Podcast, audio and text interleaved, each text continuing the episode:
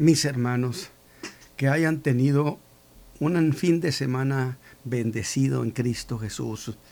Iniciamos pues esta semana y lo hacemos con gozo, con la alegría de participar en de participar en este privilegio de poder hablar acerca de la persona del Señor Jesús y el trabajo que hizo entre nosotros en ese tiempo en que estuvo aquí.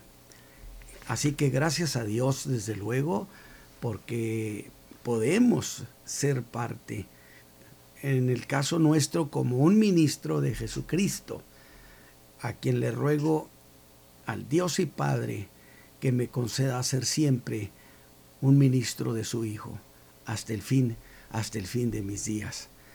Y gracias a Dios, por supuesto, por todos ustedes, mis hermanos, que de una manera o de otra colaboran, son participantes eh, retransmitiendo o transmitiendo esta información acerca de las cosas que el Señor Jesús hizo y las cosas que el Señor Jesús dijo. Y esta mañana, esta mañana tenemos una nueva historia que es tan llena de contenido. Y que le voy a poner como título a este mensaje, La fe de un hombre que maravilló a Jesús, que viene siendo lo mismo de la sanidad que Jesús hizo para un siervo de un centurión romano. Y voy a leer la escritura, está en el capítulo 7 del Evangelio de Lucas, capítulo 7 desde el versículo 1 hasta el 10.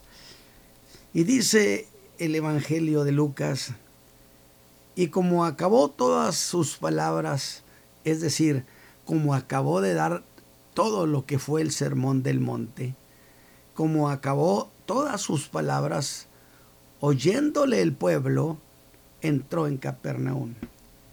Y el siervo de un centurión, al cual tenía él en estima, estaba enfermo y a punto de morir. Y como oyó hablar de Jesús, envió a él a los ancianos de los judíos, mandó una delegación compuesta de esos famosos ancianos judíos, rogándole que viniese y librase a su siervo. Y viniendo ellos a Jesús, rogáronle con diligencia, diciéndole, porque es digno, fíjese usted, el centurión romano, la manera como pidió, ruéguenle, mientras que estos ancianos ciertamente le rogaron a Jesús insistentemente pero luego sacaron el expediente de las buenas obras. No podían sustraerse a eso estos señores.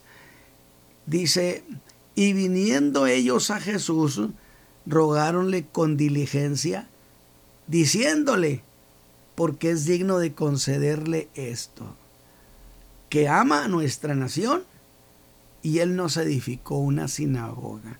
Por tres cosas, Jesús, tú debes hacer algo por Él. Porque nos ama, porque nos edificó una sinagoga y porque eso lo ha hecho digno. Una especie de presión, pinza de presión sobre Jesús para supuestamente convencerlo que el Señor Jesús hiciera esa maravilla para este hombre. Y Jesús fue con ellos no dice que haya habido intercambio de palabras del Señor Jesús con ellos. Mas como ya no estuviesen lejos de su casa, de la casa del centurión, envió el centurión otra delegación. Esta es la delegación de los amigos del centurión, evidentemente romanos, paganos. Estos trajeron un mensaje distinto de parte del centurión y le dicen, Señor, no te incomodes, que no soy digno de que entres debajo de mi tejado, por lo cual ni aún me tuve por digno de venir a ti, mas di la palabra y mi siervo será sano.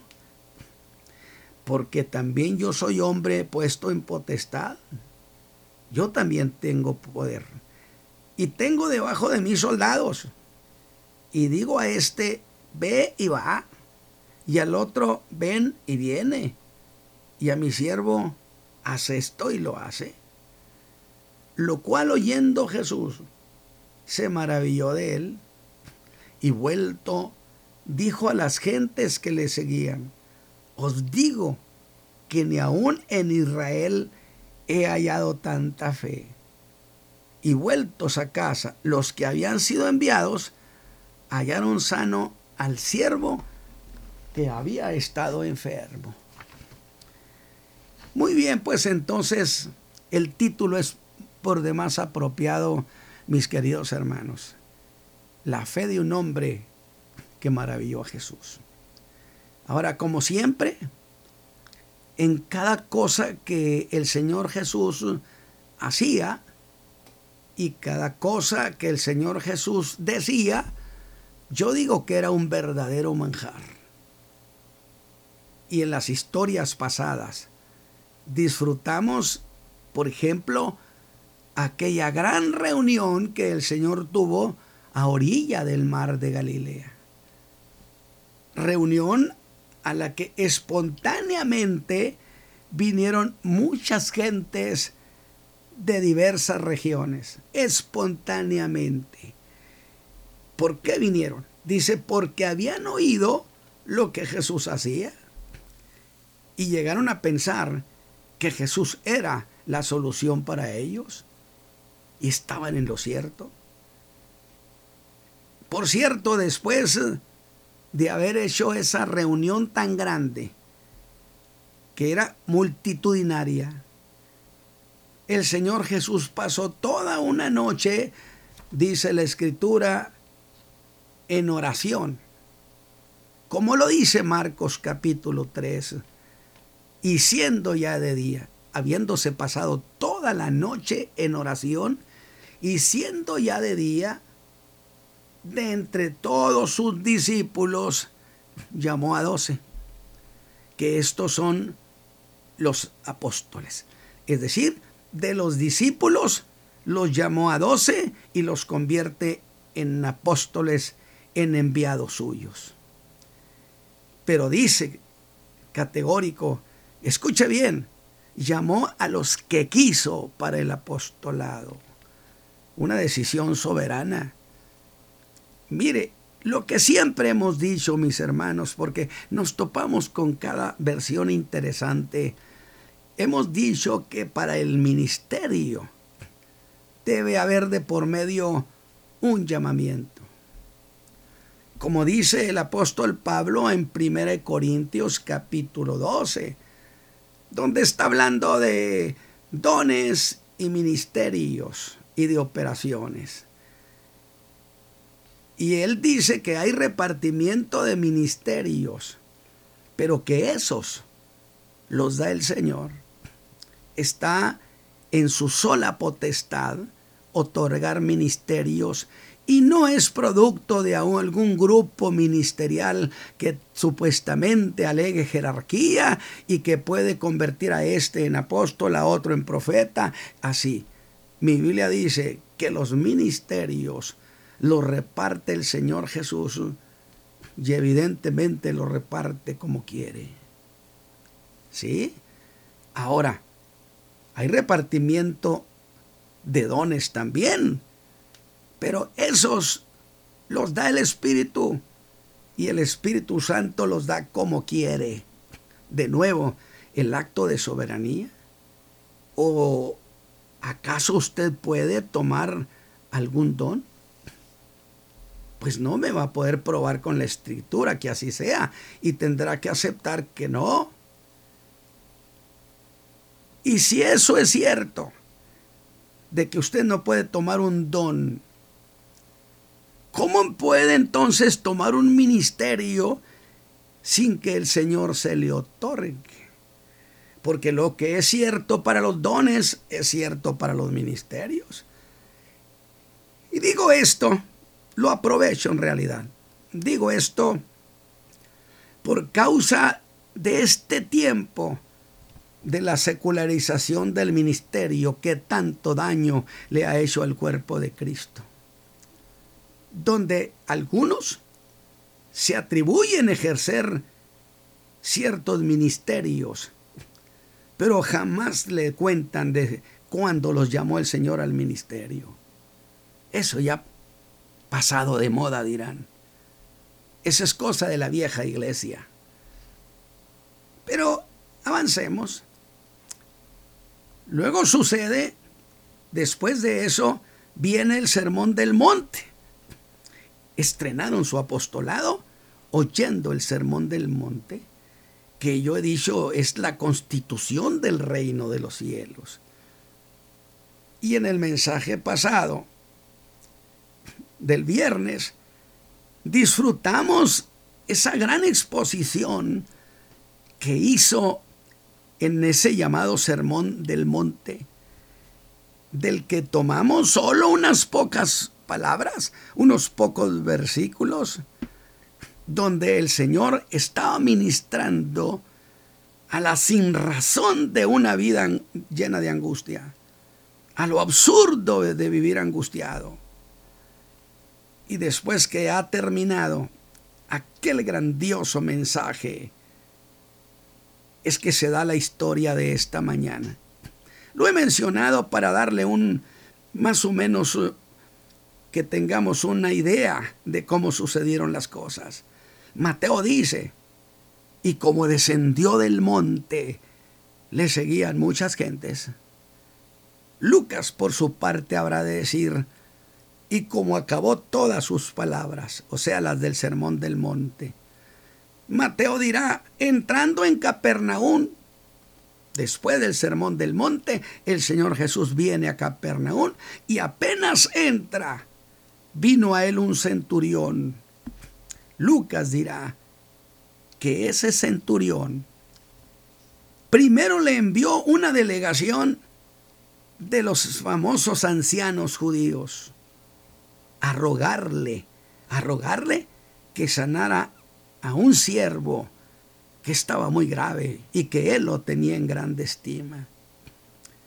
Era este un militar del imperio romano y por supuesto era un hombre que tenía jerarquía, pero que no intenta hacerla valer ante el Señor Jesús.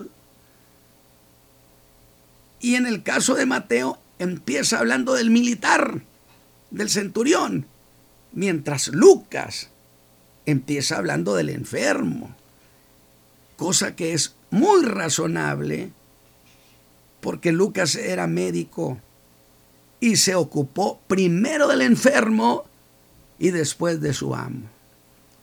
Dice, el siervo de un centurión, al cual tenía él en estima, que según el Evangelio de Mateo, estaba paralítico le envió a decir a través de los ancianos, mi mozo yace en casa paralítico, gravemente atormentado.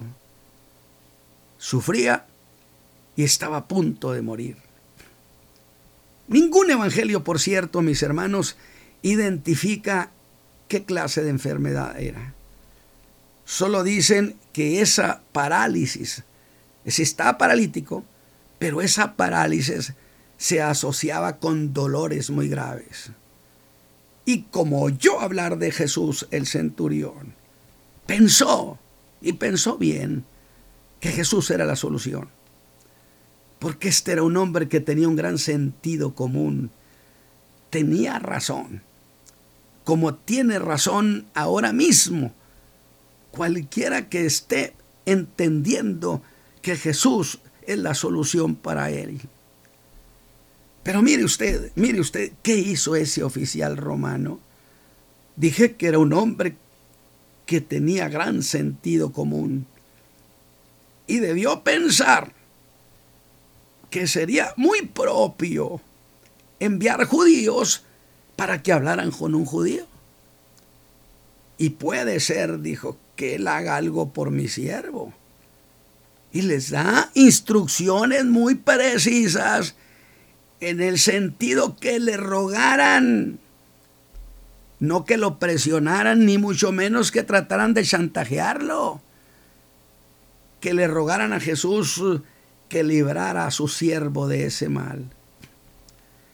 No le estaba pidiendo que fuera a su casa, no le estaba pidiendo que aceptara tener una entrevista con él, no, que le rogaran a ver si Jesús quería librar a su siervo de aquel mal. Aunque la verdad, debo decir algo para usted esta mañana que me escucha mi hermano, el Señor no necesita ser convencido. Porque si el Señor Jesús no quisiera hacer algo por el hombre, ¿cómo podía usted convencer al que es soberano? No habría manera. Definitivamente. Pues estos quisieron convencerle. En la charla que tuvo con aquel leproso, con el Señor Jesús, este le rogó, fíjese qué inteligente, que si quería podía sanarlo. Es decir, que yo, él sabía que sí podía, que lo que no sabía era si quería. ¿Mm? Y el Señor Jesús, como es el mismo ayer, hoy, por los siglos, lo que le respondió a ese leproso es lo mismo que le responderá a usted esta mañana.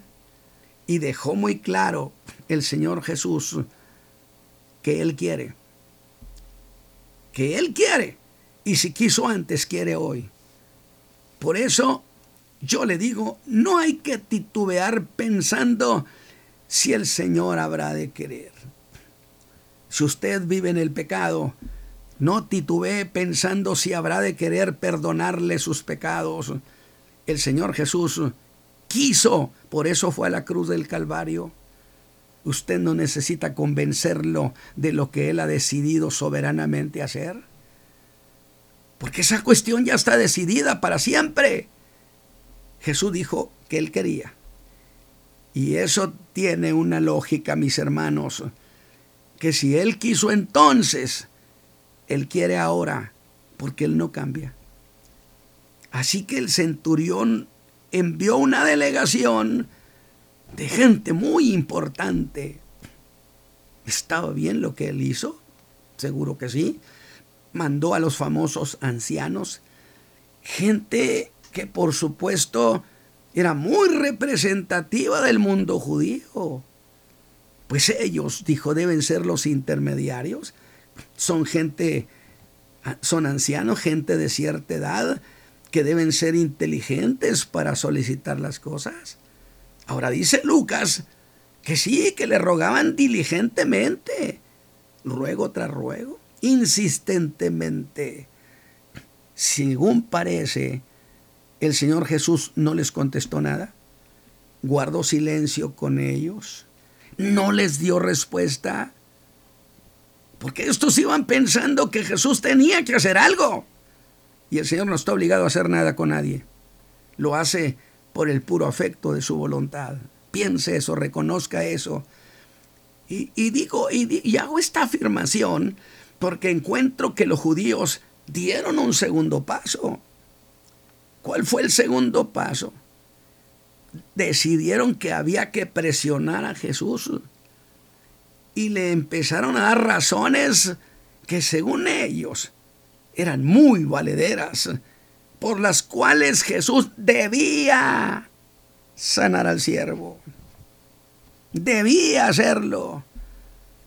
Es posible que hicieran eso al ver que Jesús no iba con la rapidez que ellos querían. Y le dicen, es que es digno que le concedas esto. Esta es una ley llamada la ley de los méritos que no se les caía de los labios a los judíos. El centurión tenía una opinión diferente. Por el contrario, dijo que él no era digno.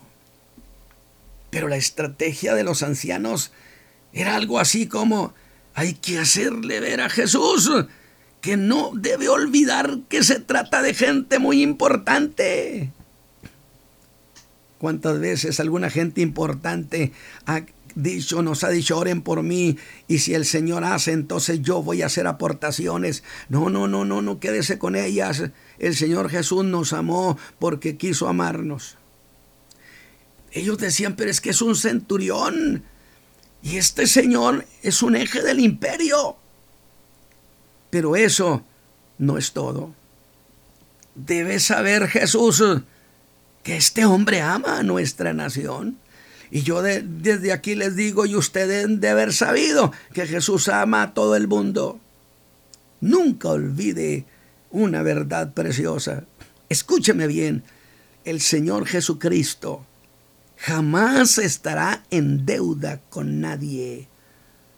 Yo tengo muy claro, y lo he dicho, es cierto, y puedo decirlo con toda confianza, porque es la verdad que de 20 años para acá, de esos 54, de 20 años para acá, yo aceleré el paso porque me di cuenta que estaba muy retrasado en el trabajo que me habían encomendado, que yo le había quitado al Señor tiempo que no era mío y lo había dedicado a otras cosas. Y cuando yo entendí todo eso, aceleré el paso. Y he predicado bastante, mucho, mucho. Es más, puedo decirle que casi 20 años predicando 7, 8 veces por semana. Y lo digo con reverencia. Lo digo con reverencia, no por presunción, no me vaya a malinterpretar. Le estoy presentando una cuestión. Es cierto, es cierto, pero también soy un hombre muy consciente que aunque predique día y noche, Jamás podré pagarle a mi Señor que Él haya muerto por mí en la cruz del Calvario. Y cuando voy a Él, voy despojado de méritos. Sí me entendió el punto. La escritura es clara. Sí, clarísima, que nosotros no le amábamos a Él, sino que Él nos amó primero. Si ellos hubieran creído quién era Jesús, se avergonzarían de lo absurdo que eran sus palabras, como debe avergonzarse todo aquel que va al Señor Jesús presentándole los méritos, las obras que hace, las cosas buenas, lo mucho que ha trabajado en la obra. No, Señor. Ve a Él como el hombre más desvalido de la tierra. Él ama nuestra nación. Pero no podemos dejar de entender que en todo este argumentar de los ancianos había un trasfondo de intereses personales. ¿Cuáles, hermano Ramos? Pues mire, que si lograban que Jesús concediera al centurión la sanidad de ese siervo tan estimado, ellos se verían beneficiados. Como se dice coloquialmente, quedarían bien parados y le hablan a Jesús de otro beneficio que sacaron del centurión y se lanzan a fondo estos.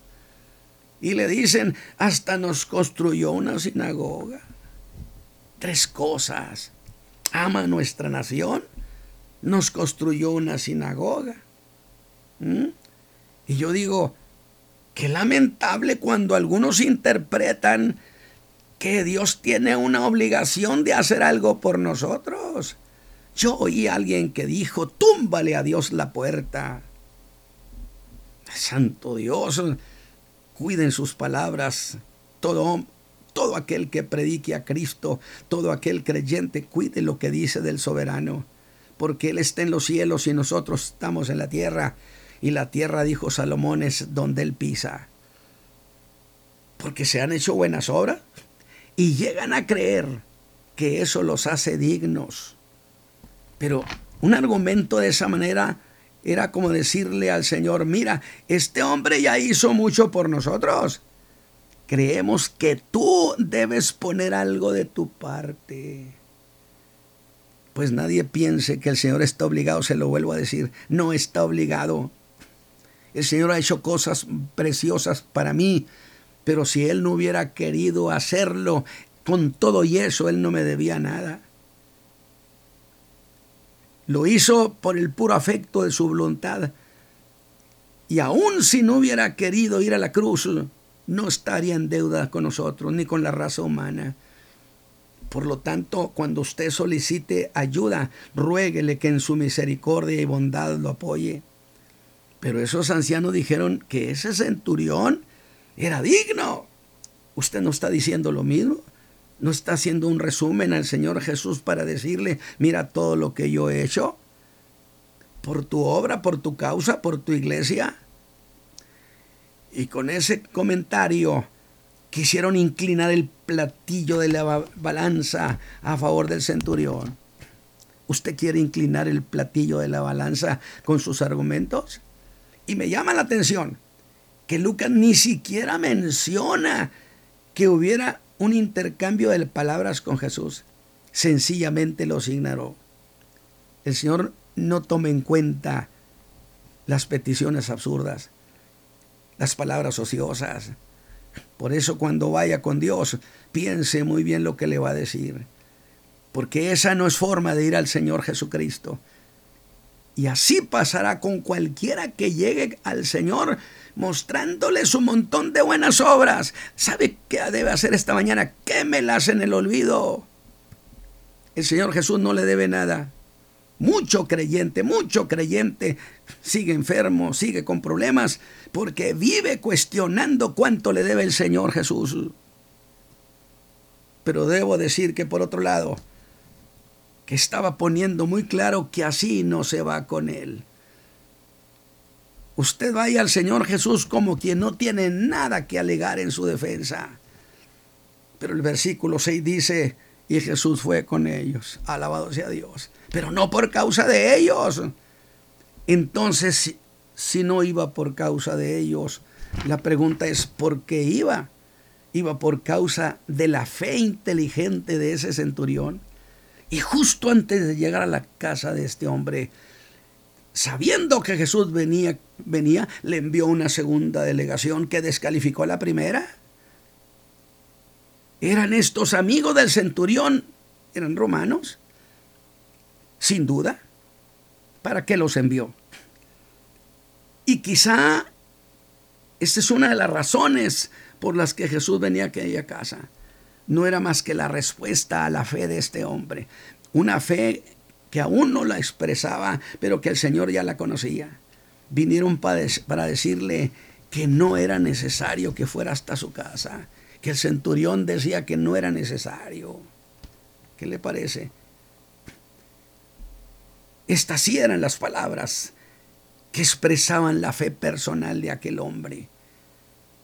Los ancianos solo expresaban sus propias opiniones, lo que yo llamo la fe de opinión creada por intereses, intereses egoístas. usted vaya al Señor Jesús despojado de intereses.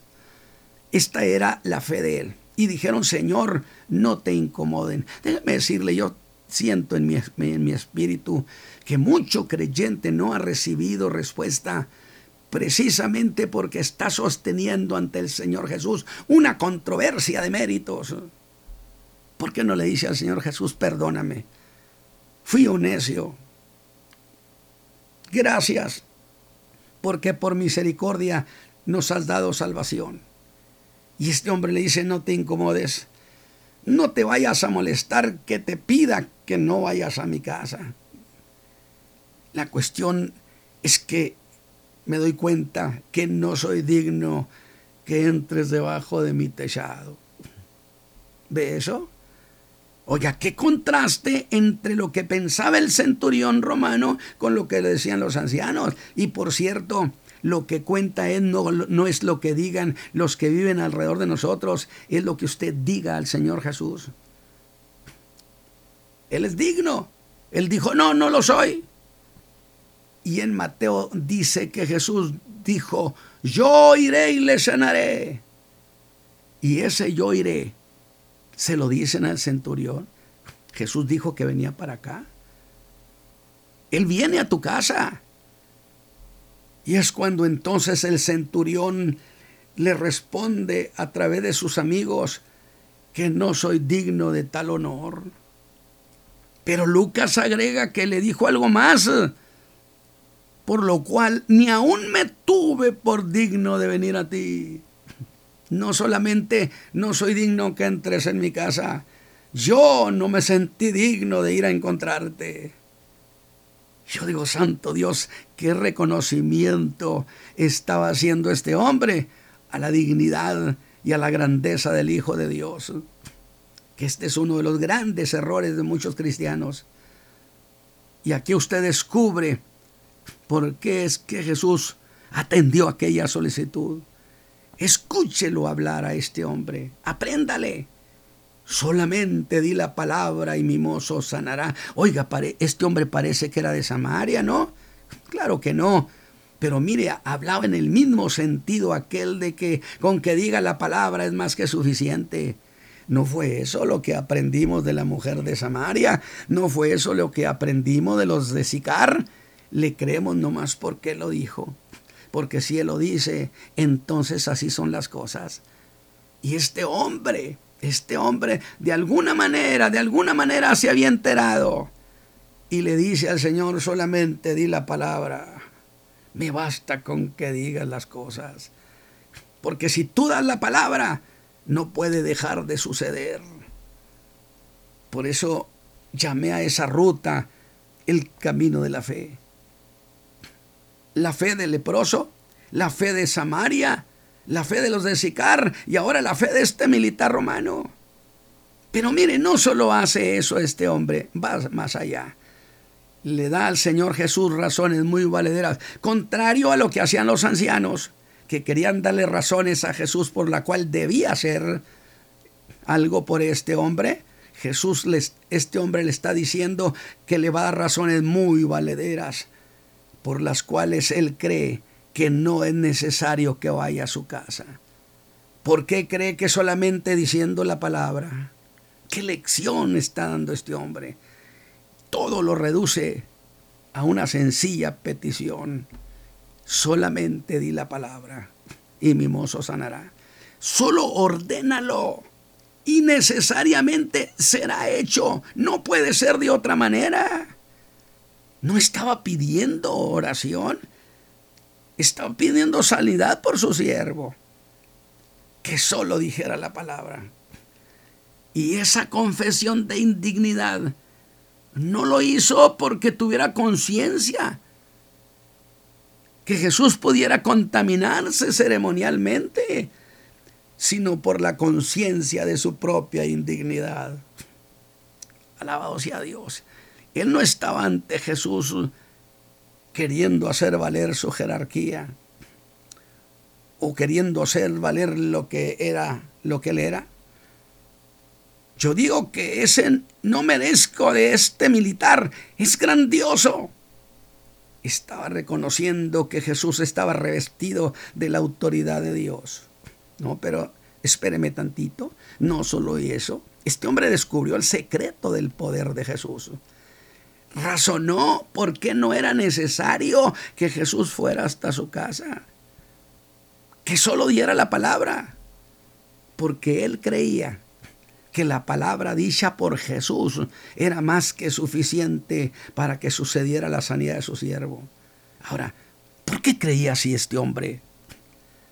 El pensamiento del centurión es profundo. Él ha hecho una comparación entre la autoridad que él tiene y la de Jesús. Y razonó con toda verdad. Es que yo soy un hombre que tengo potestad. Me la dio el imperio romano. Por eso todo el poder del imperio está detrás de mis palabras. Y tengo debajo de mí soldados. Y le digo a este ve y tiene que ir. Y al otro ven y viene haz esto y lo hace mi siervo. Mis palabras son obedecidas. Y si alguno no obedece mis palabras, la fuerza del imperio se encarga de él. Y se hacen las cosas sin que yo tenga que ir a ninguna parte. Y quien desobedezca mis órdenes desafía al imperio y una majestad no puede ser desobedecida impunemente. Eso mismo pensó de Jesús. Había oído que era el Hijo de Dios. Alabado su nombre. Que él tenía ese poder. Supo que Jesús tenía poder y debió pensar, es que él está revestido de una autoridad del cielo. Yo he sabido que él dice que está bajo la autoridad de Dios. Y por ser así, él dio por hecho que Jesús está investido por esa autoridad que viene del Dios de los cielos. Por eso cuando tú hablas, Jesús, toda esa autoridad que Dios te ha dado, con la que te ha investido, es la que hace realidad lo que tú digas. Impresionante, qué profundo. Y lo que digas no puede dejar de hacerse. Si tú dices que la enfermedad quede anulada y cancelada, la enfermedad no puede hacer otra cosa más que quedar cancelada. ¿Qué manera de pensar de este militar? Estaba reconociendo de esa manera a Jesús como un enviado de Dios y reconociéndolo como alguien investido del poder de lo alto, cosa que ni los mismos hijos de Abraham entendían. Y si eso era así, que lo que Jesús decía estaba avalado por el Dios de los cielos, entonces lo que Jesús dijera tenía que convertirse en realidad. Entonces con tan solo decir la palabra, diría él, la enfermedad tiene que obedecer, tiene que desaparecer. Y yo digo, aunque imperfecta esa comparación, la declaración que hizo era un reconocimiento que Jesús no necesitaba ayuda de ningún ritual. Su autoridad venía de Dios. Su palabra era eficaz debido a que era la palabra, la palabra de Dios. Y dice Lucas que cuando Jesús oyó esto, se maravilló. Otra versión dice que se asombró. Como en otra ocasión dirá que también se asombró y se maravilló, pero de la incredulidad de la gente entre el mundo judío. Esta vez se maravilló de la fe de este hombre, que fue razonable en su juicio y creyó que Jesús estaba investido de la autoridad de lo alto, del imperio divino. Alabado sea Dios. ¿Qué cree que va a pasar si usted le ruega que dé la palabra esta mañana para sus problemas? Hágalo. Dígale, di la palabra, Señor. Di la palabra para que mi enfermedad sea cancelada. Di la palabra para que mi problema desaparezca. Di la palabra y las cosas sucederán y la grandeza de la fe de este militar no estaba en el hecho de que él creía que Jesús podía sanar a distancia. No, no, no, no. Lo, grande es que había logrado penetrar el secreto de la autoridad de Jesús. Así como yo tengo el poder del imperio, este hombre Jesús tiene el poder del Dios altísimo. Y lo que él hable tiene que suceder. ¿Qué piensa de este hombre esta mañana? Eso era lo sorprendente, que siendo gentil, comprendió el origen de la autoridad de Cristo Jesús. Y el verso 19 da fin a esta historia. Y yo le pregunto, ¿cómo cree usted que terminó esta historia? ¿Solamente en un buen comentario del centurión? No, se convirtió en la sanidad, en una realidad para ese muchacho. Dice que volviendo a casa los enviados hallaron sano al siervo que había estado enfermo. Jesús debió decir la palabra, solo da la palabra, que sea sano este hombre, este muchacho. Y la enfermedad, y la enfermedad tuvo que irse de este cuerpo. Cierro este mensaje preguntándole a usted, ¿qué cree que son las palabras que Jesús dice? ¿Qué cree usted que son las palabras que yo cito de la Escritura? Son palabras que están respaldadas por el poder de lo alto, por el Dios de los cielos. De tal manera que esas palabras esta mañana se pueden convertir en su realidad. Padre eterno, mira Señor, yo he presentado este cuerpo de ideas a tus hijos porque muchos de ellos, muchos, muchos, Señor, he encontrado en mis 54 años de ministerio, que están atrapados en esa forma de pensar, que por qué le sucede tal o cual cosa cuando que ellos han aportado tanto para tu obra, de tal manera que han menospreciado lo mucho que te debemos y lo que y lo nada que tú nos debes. Quisieras esta mañana, Señor, tratar en el corazón de tus hijos, tratar en sus mentes, en su entendimiento, de tal manera que desaparezca esa forma de ir a ti y que tus hijos vayan muy conscientes que aunque hayamos trabajado mucho, inútiles siervos somos. Padre, que esta mañana, esta mañana tu palabra se convierta en realidades. En el nombre de Jesucristo, te lo ruego, querido Señor. Dios me los bendiga, mis hermanos. Tómense esta palabra y digan, el Señor lo dijo y tiene entonces que suceder. Hermano Isaí, que Dios les bendiga.